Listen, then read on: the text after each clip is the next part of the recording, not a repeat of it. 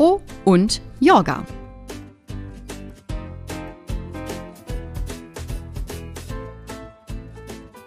Hallo und herzlich willkommen zu Pro und Jorga, dem Streitpodcast mit WebID-Gründer und Fintech-Experten Frank S. Jorga.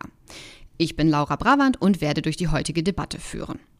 Wie immer darf unser Gast sich aussuchen, ob er oder sie für oder gegen eine heiß diskutierte These ist. Und Frank, der muss dagegen halten. Und zwar ganz egal, wie seine eigentliche Meinung aussehen mag.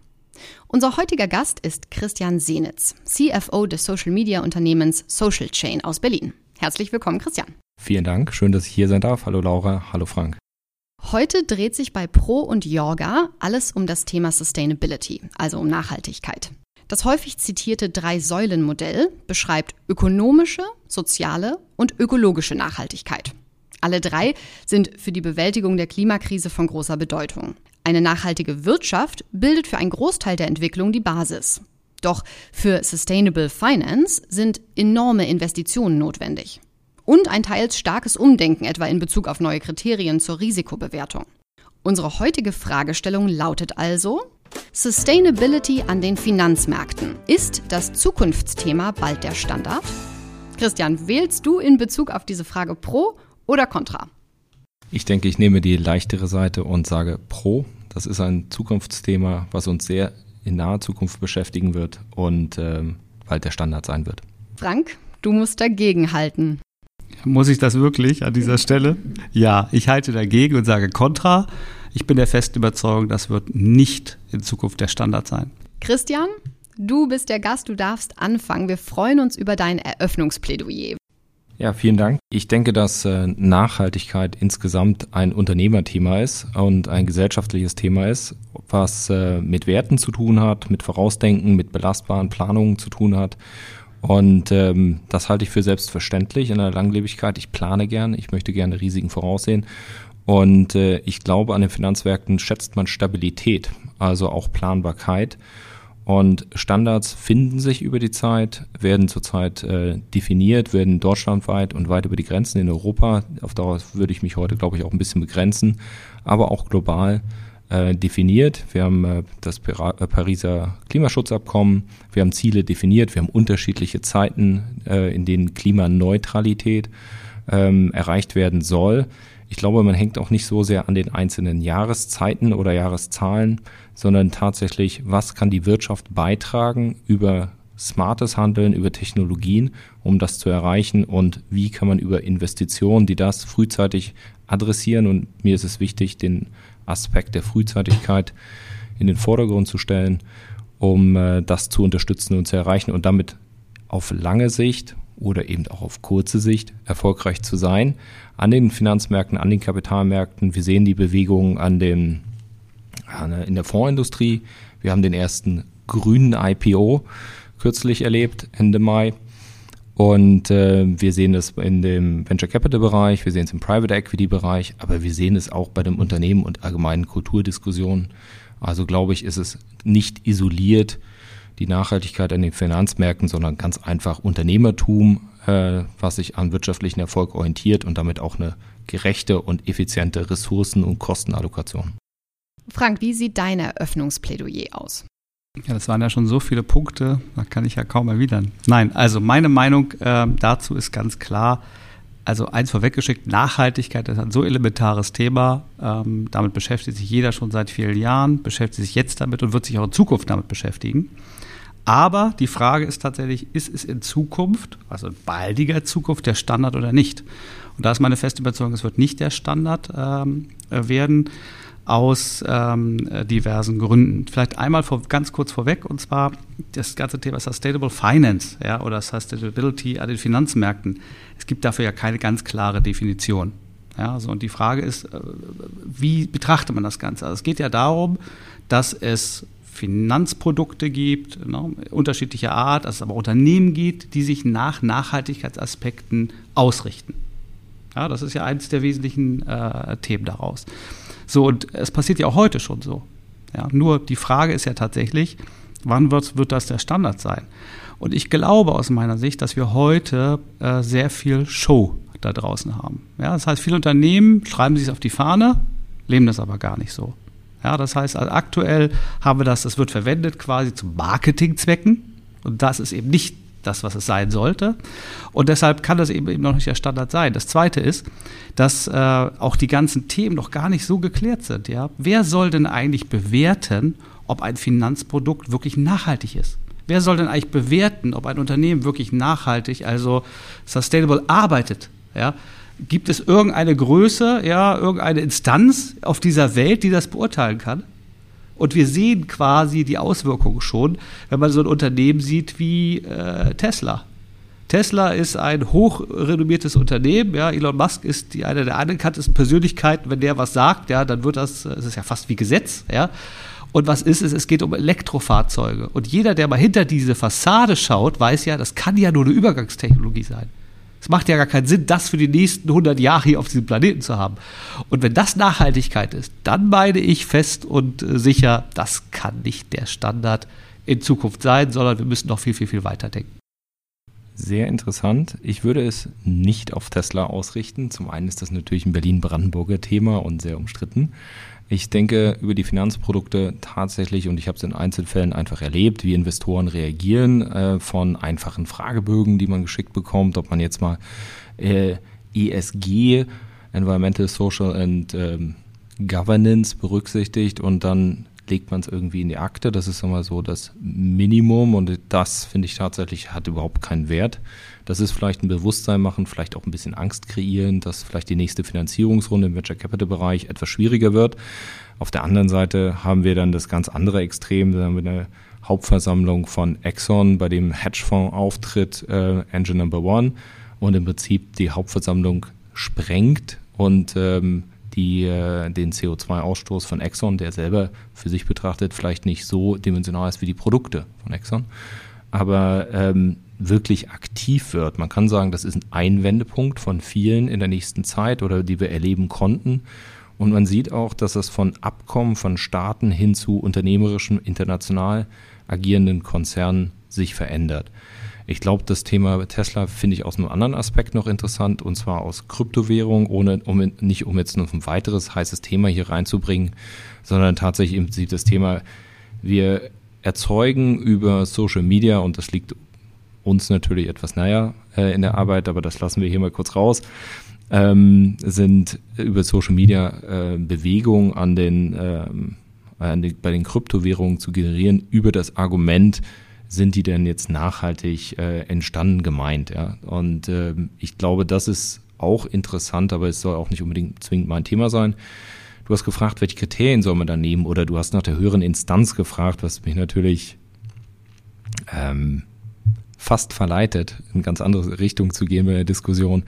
Ich finde es interessant. Ich glaube, wir haben die Taxonomie, äh, die hier relevant ist, die Kriterien, in denen wir prüfen können. Und ähm, das fängt ja mit einem transparent machen mit einem Messen. Ja, der BWLer sagt dann, ich kann nur bewerten, was ich äh, messen kann und auch was ich vergleichen kann. Das heißt, ich muss erstmal meinen Fußabdruck, das, was ich als Unternehmen, als Organismus und nicht nur als Mensch, sondern als Vielzahl von Menschen und äh, Ressourcen kreieren kann, messen, um mir Ziele zu setzen, die zu verändern, bewusst machen und dann habe ich auch einige Vorteile daraus. Ich werde auch Prozesse sehen, die ineffizient sind aus rein Kostensicht, aber eben auch aus Nachhaltigkeitssicht. Und wenn ich effizienter bin und mir dieses Thema eben nicht nur über Fragbögen auf äh, die Agenda setze, dann bin ich auch besser vorbereitet, an die Kapitalmärkte, an meine anonymen oder bewussten Investoren zu kommunizieren. Ich glaube, dieses Thema ist dringend. Ich kann mich dem nicht entziehen.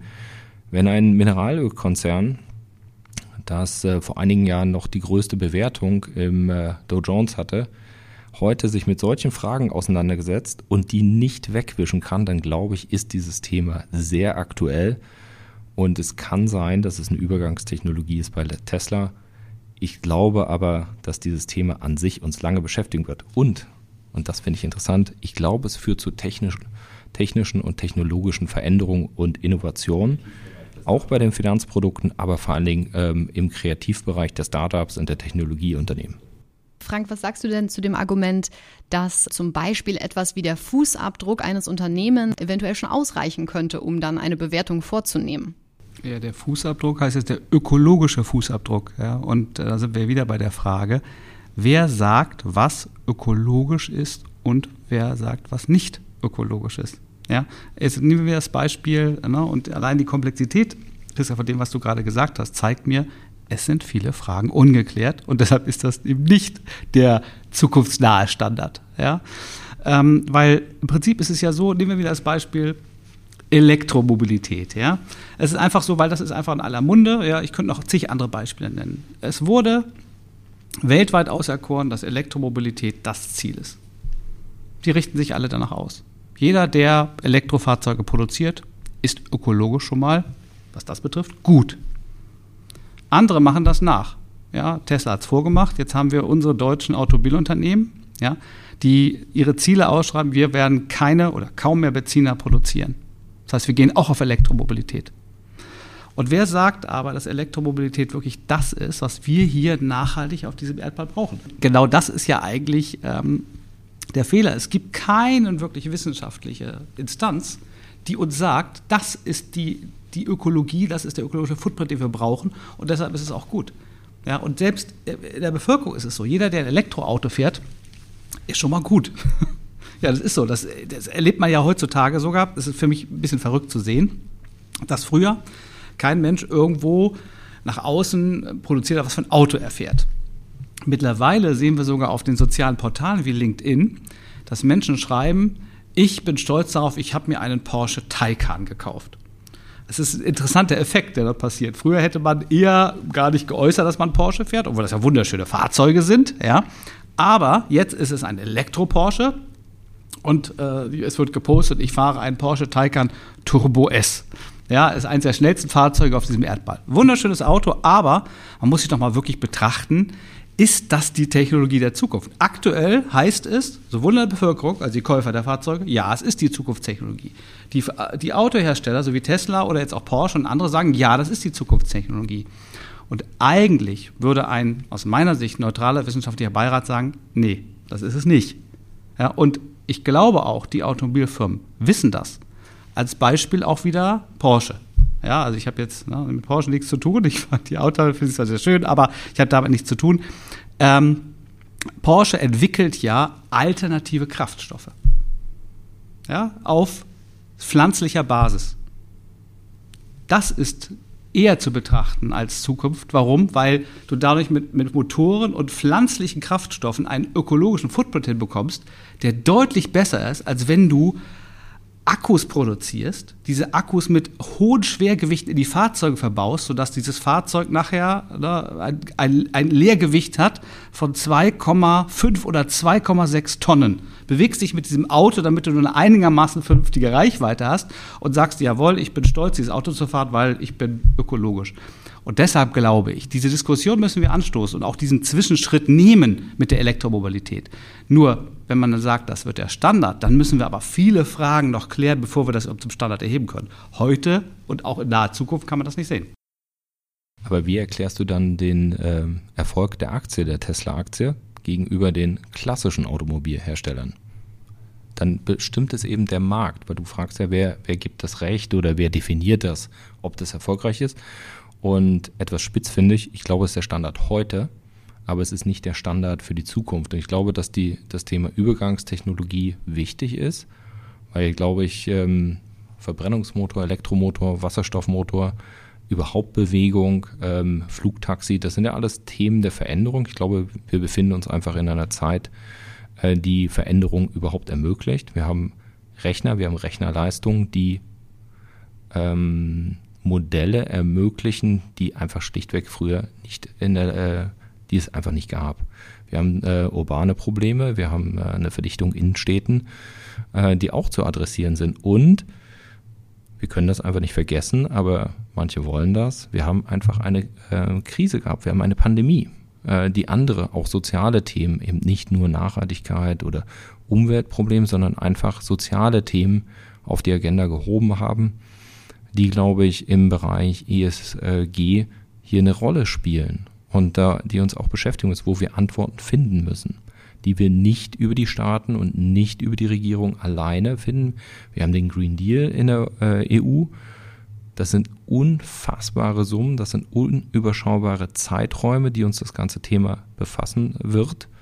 Und ich glaube dennoch, dass es die Industrie ist, dass es nicht nur die Menschen sind, sondern dass es die Industrie ist, die Veränderungen herbeiführen wird. Sobald sie eine Chance sehen, aus dieser Situation eine Marktposition zu generieren, Tesla gegenüber klassischer Automobilindustrie schneller sein, schneller als BMW, Daimler. Ich bin nicht ganz so tief in dem Porsche-Thema drin, ich bin im Fahrrad hier. Ich bin zu Fuß hier. Oh, jetzt übertrumpfen wir uns alle gegenseitig. Ich finde, das sollte der Standard sein. Und das geht in Berlin wahrscheinlich etwas einfacher als ähm, in ländlichen Regionen. Und das darf man einfach nicht außen vor lassen. Und ich glaube, dass da auch mehr passiert, als auf LinkedIn sichtbar ist. Ich finde es übrigens auch verstörend, äh, dass man sich die Autos zeigt, aber ist mir auch aufgefallen. Ich glaube aber, dass die sozialen Medien einfach ein großes ähm, Potenzial haben, dieses Thema bewusst zu machen. Ich kann es natürlich auch ausschalten und bekomme es nicht mit. Der Vorteil ist aber einfach über eine soziale Incentivierung dieses Thema auch bewusst zu machen. Das ist ja genau der Punkt. Ich fange an, es zu messen, ich mache es transparent, ich rede drüber und ich kann mich rühmen damit, ähm, Probleme angegangen zu sein, die in meiner Kontrolle sind. In meiner Welt habe ich ganz gerne die Kontrolle über die Prozesse und auch über die kritischen Erfolgsfaktoren. Und ich werde nicht alles beeinflussen können, aber ich habe bestimmte Möglichkeiten als Unternehmer, als Management, ähm, die ich angehen kann. Ich werde bestimmt nicht gesamte Unternehmen alle Produkte sofort umstellen, aber ich habe ein ganz gutes Beispiel, was, was ich interessant finde man hat ja immer noch den Kunden am Ende. Also nicht nur den Porsche-Kunden, aber ich habe auch andere Kunden, die Produkte suchen. Und wenn ich weiß, was dieser Kunde haben möchte, wenn ich quasi prognostizieren kann, nicht nur im Prinzip ein gewisses Pricing, sondern ich auch prognostizieren kann, was der potenzielle Kunde sich wünscht, was er braucht, was seine Bedürfnisse sind und die nicht nur vom Marketing getrieben sind, aber im Prinzip eine Möglichkeit sind, Produkte herzustellen, die am Ende einen Kunden haben werden, weil dieser Kunde schon irgendwo da ist, dann habe ich deutlich besseren Umgang mit Ressourcen geschaffen, habe Produkte, die erfolgreich sind, habe geringere Retourenquoten, habe geringeren Abfall. Ein Thema, was heute, glaube ich, bei einem großen E-Commerce-Versandhändler äh, diskutiert wurde. Müll, Retouren, und das sind Themen, die man einfach bewusst machen muss. Da kann ich zwar auch soziale Fonds auflegen und Forschung, und es wird viel über Forschung und Entwicklung gehen, aber das Thema wird auch Gegenwind produzieren, wenn ich mich nicht daran halte. Und das ist nicht nur an den Kapitalmärkten, aber die funktionieren oftmals sehr effizient.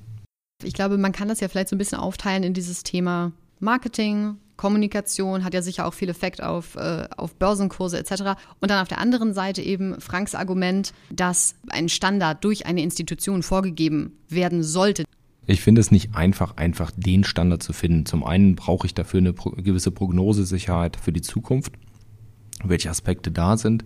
Ich habe gewisse Zertifikate, diese Goldzertifizierung nach gewissen Standards. Ich habe auch den deutschen TÜV, der aktiv ist.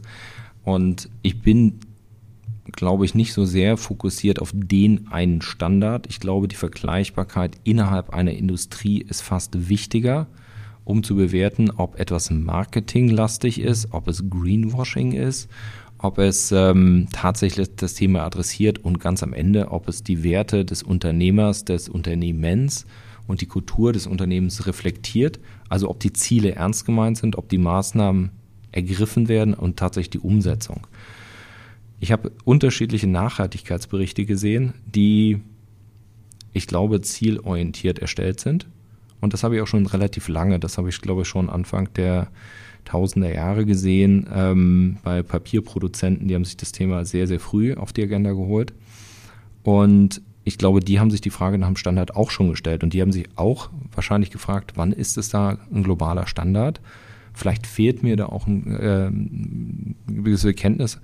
Aber ähm, ich würde sagen, auf mindestens europäischer Ebene mit der Taxonomie äh, und dem Dreijahresplan bis einschließlich 22 nach den Größenordnungen der Unternehmen habe ich schon ein gewisses Maß an Ordnung und am Ende wird es auch einen Wirtschaftsprüfer geben, der da gerne ein Testat drauf gibt, wenn die Maßnahmen eingehalten sind. Es gibt ein Risikomanagementsystem und dann gibt es auch ein Environmental Management System. Das ist eine gute Vorlage. Was heißt also, Wirtschaftsprüfer funktionieren ja in den klassischen Finanzsystemen abgesehen von einigen Ausnahmen, die wir jetzt nicht anführen wollen, dann bringen wir das nächste Thema mit Wirecard hier auch noch mit rein, ähm, funktionieren ja sehr gut. Das muss man klar sagen. Ja, bei allem äh, Schimpf und Schelte, die es gegen Wirtschaftsprüfer gibt im Markt, aber grundsätzlich funktioniert das System. Man könnte tatsächlich sagen, so wie du sagst, man nimmt einfach die Prüfer, aber die Prüfer müssen ja auch nach gewissen Standards und Vorgaben prüfen. Und darauf muss man sich ja einigen. Und es wird ja auch nicht einen weltweiten Standard geben, sondern muss sich einfach mit den Dingen wirklich beschäftigen. Und ich glaube, da sollte man das eben nicht den Juristen überlassen oder den Prüfern oder auch nicht den Betriebswirtschaftlern, sondern da sollte man die Wissenschaftler, die Naturwissenschaftler fragen. Weil wenn es um Umwelt geht, ja, dann geht es ja auch sehr stark um Natur. Und wir als Menschen sind ein Teil der Natur, die Bäume sind Natur und alles andere auch. Und da sollte man doch Wissenschaftler mit hinzuziehen, um klar zu sagen, man befragt die Wissenschaftler. Aber die Wissenschaftler befragt worden wären zur Elektromobilität vorher, hätten sie differenzierteres Bild abgegeben, als wir es jetzt in der Gesellschaft haben. Ja? Deshalb eins ist, glaube ich, ganz klar, da sind wir uns auch völlig einig. Nachhaltigkeit ist ein extrem wichtiges Thema, was auch an Bedeutung immer mehr äh, gewinnen wird. Und das sowohl bei Unternehmen als auch in der Politik als auch äh, in der Bevölkerung weltweit. Und wir sehen es ja selbst, ähm, ich glaube, du hattest es ja auch kurz erwähnt, die Bundesregierung, der Bundesregierung Deutschland hat auch das zu einem ganz wesentlichen Thema gemacht. Ja. Es gibt sehr umfassende Unterlagen ähm, und äh, Deutschland soll einer der wesentlichen Standorte ja, für Sustainable Finance in der Welt werden. Ein tolles Ziel, das sollten wir auch wirklich verfolgen.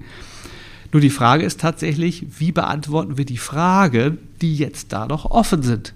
So, und ich glaube, die können wir nur dann befragen, wenn wir tatsächlich viel mehr auch wirklich naturwissenschaftliche Disziplin nehmen und die fragen. Und die sollen sich damit beschäftigen, ob jetzt ein Unternehmen, was jetzt oder welchen ökologischen Footprint hat ein Unternehmen, was Elektrofahrzeuge produziert. Und natürlich gebe ich dir recht, könnte man sagen, ja, aus Sicht äh, im Vergleich zu einem benzinbetriebenen Fahrzeug besser. Ohne Frage. Also könnte das ja ein Schritt in die richtige Richtung sein. Aber das kann nicht das Ziel sein. Da muss man schon weiter gucken, was passiert. Genauso könnte man auch schauen, wenn ein, ein Unternehmen sagt, okay, ich produziere Produkte auf eine nachhaltige Art und Weise. Wer prüft das wirklich? Das könnten die Prüfer machen nach gewissen Standards. Ja?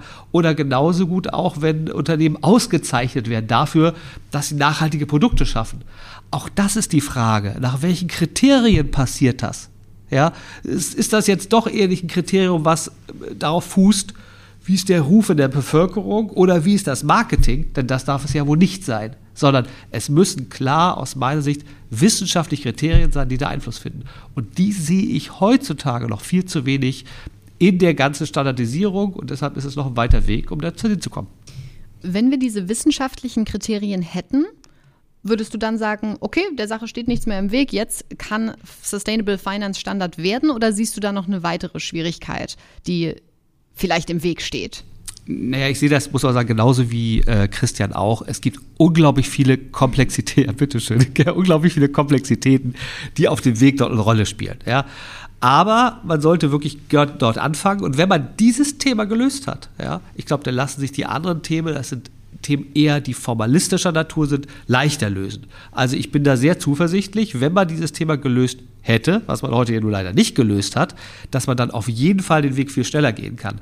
Wann es denn zum Standard wird, da sehe ich trotzdem noch einen sehr, sehr weiten Weg, ja, weil jeder sagt, Nachhaltigkeit ist wichtig. Jeder. Ja, das gibt es auch gar keine andere Auffassung zu. Ich glaube, naja, gut, wird wahrscheinlich auch andere geben, aber ich glaube, die meisten Menschen sagen, wir leben auf einem Planeten und wir müssen den Planeten erhalten. Ja? Und die Klimakatastrophe, die hier tobt, die ist auch nicht wegzudiskutieren. Das ist einfach so. Und deshalb müssen alle was tun.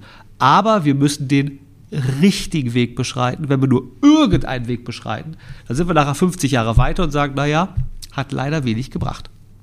Du hast von formalen Schritten gesprochen. Kannst du da Beispiele nennen? Es muss natürlich politische Gräbe geben. Man muss weltweit natürlich die Dinge nach vorne bringen, europaweit, Deutschland und so weiter. Aber äh, es muss auch ganz klar einen Konsens geben zwischen Unternehmen und äh, der Bevölkerung. Ja, Christian hatte es ja erwähnt. Ja, ich meine, natürlich, die Menschen kaufen Elektrofahrzeuge, weil sie der festen Überzeugung sind, sie tun was Gutes. Die Unternehmen produzieren Elektrofahrzeuge, weil sie auch der festen Überzeugung sind, das ist jetzt der richtige Weg. Ja.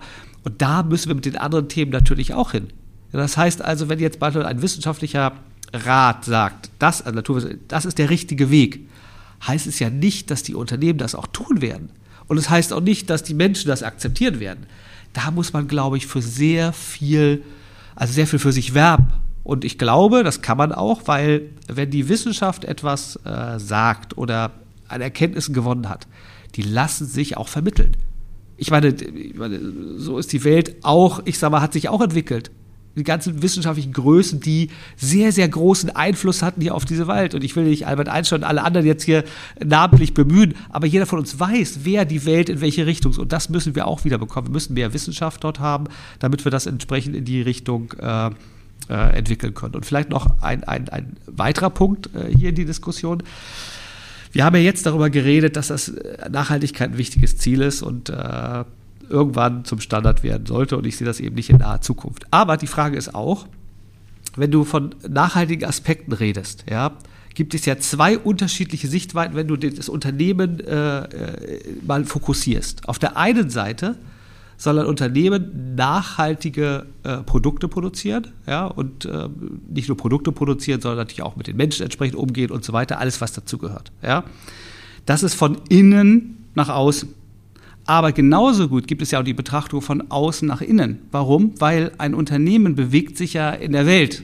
Und die Welt funktioniert auf eine gewisse Art und Weise. Und beispielsweise Naturkatastrophen, die sich heute nicht abwenden lassen, ja, oder gewisse Entwicklungen, ja, wenn sie sich nicht abwenden lassen, haben natürlich auch einen großen Impact auf das Handeln von diesen Unternehmen. Und diese Unternehmen müssen dann auch, jetzt bin ich wieder bei diesem äh, Wirtschaftsprüfungsthema müssen auch danach beurteilt werden. Auf der einen Seite sind sie nachhaltig ausgerichtet und das zweite, begegnen sie den Risiken, die es in dieser Welt gibt, auf eine angemessene Art und Weise. Weil diese, diese Betrachtung eines Prüfers ja, ist ja auch sehr risikobasiert. Ja?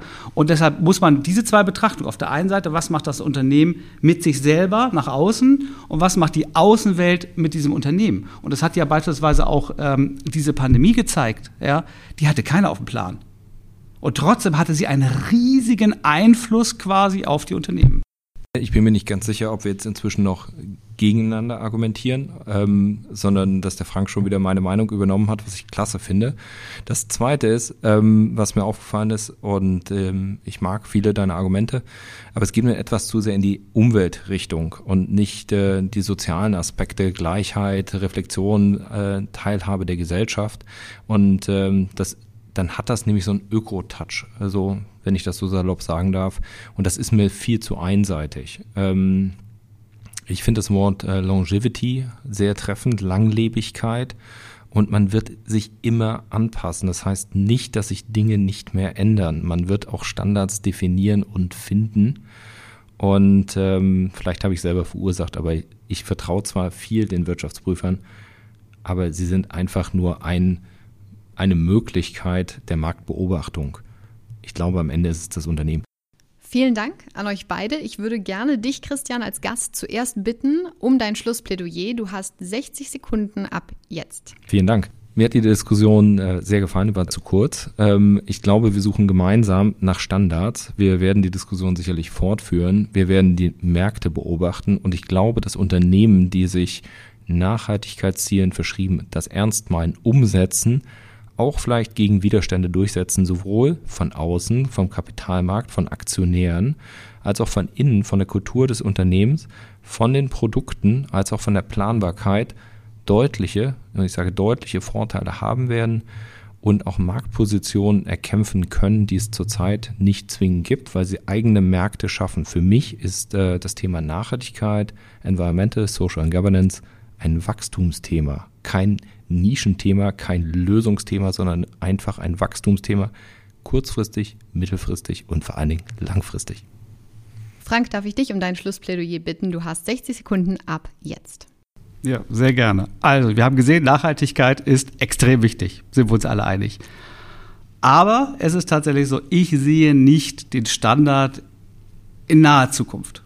Ja, es ist noch viel zu tun und was ist dafür zu tun? Ich glaube, ganz wichtig ist, ähm, man muss über das Thema reden, so wie wir es hier getan haben. Man muss darüber diskutieren. Man muss alle Bevölkerungsgruppen mitnehmen. Man muss alle Unternehmen mitnehmen. Man muss auch Investoren auf der Welt mitnehmen, damit dieses Thema in den Köpfen aller Menschen komplett verankert ist. So, und ich glaube, da gibt es gute Sichtweisen, selbst, ich sag mal, über Gala-Events und viele Publikationen und Auszeichnungen ist das in, in, der, der Öffentlichkeit sehr gut angekommen und das müssen wir weiter nach vorne treiben. Aber, aber, wir dürfen nicht wissenschaftliche Erkenntnisse beiseite legen. Und das sehe ich aktuell, dass die häufig beiseite gelegt werden, weil es werden Dinge als nachhaltig betrachtet, die es nur kurzfristig sind und nicht langfristig. Auf die Sekunde. Das heißt, wir beide können auch daran arbeiten, dass es etwas kurzfristiger umgesetzt wird, als es nur passiv zu beobachten. Ja, also wenn du Naturwissenschaftler wärst, schon. ich arbeite dran. Ja, ich, ich arbeite auch dran. Es wird direkt eine Weiterbildung gemacht. Vielen Dank für die spannende Diskussion an euch beide. Vielen Dank, Christian Senitz. Vielen Dank, Frank. Natürlich auch vielen Dank an euch, liebe Zuhörer, für euer Interesse. Wir sind ein junger, neuer, frischer Podcast. Darum abonniert uns sehr, sehr gerne. Erzählt euren Freunden und Kollegen von uns. Und ja, dann kann ich nur noch sagen, bis zur nächsten Folge Pro und Yoga. Frank, wie würdest du das Ergebnis der heutigen Folge in einem Satz zusammenfassen? Ja, da muss ich mal überlegen, überlegen, überlegen. Ja, in, in, bekannter Tradition, das ist ja schon der zweite Podcast, also kann man schon von Tradition sprechen, würde ich auch diesen Podcast in Anle Anlehnung an den von mir sehr, sehr geschätzten Marcel Reich-Ranitzky und sein Zitat im literarischen Quartett, äh, was ich etwas abändere, beenden. Ja, wir sitzen hier überrascht, doch nie betroffen den Vorhang zu und alle Fragen offen. Ganz lieben Dank.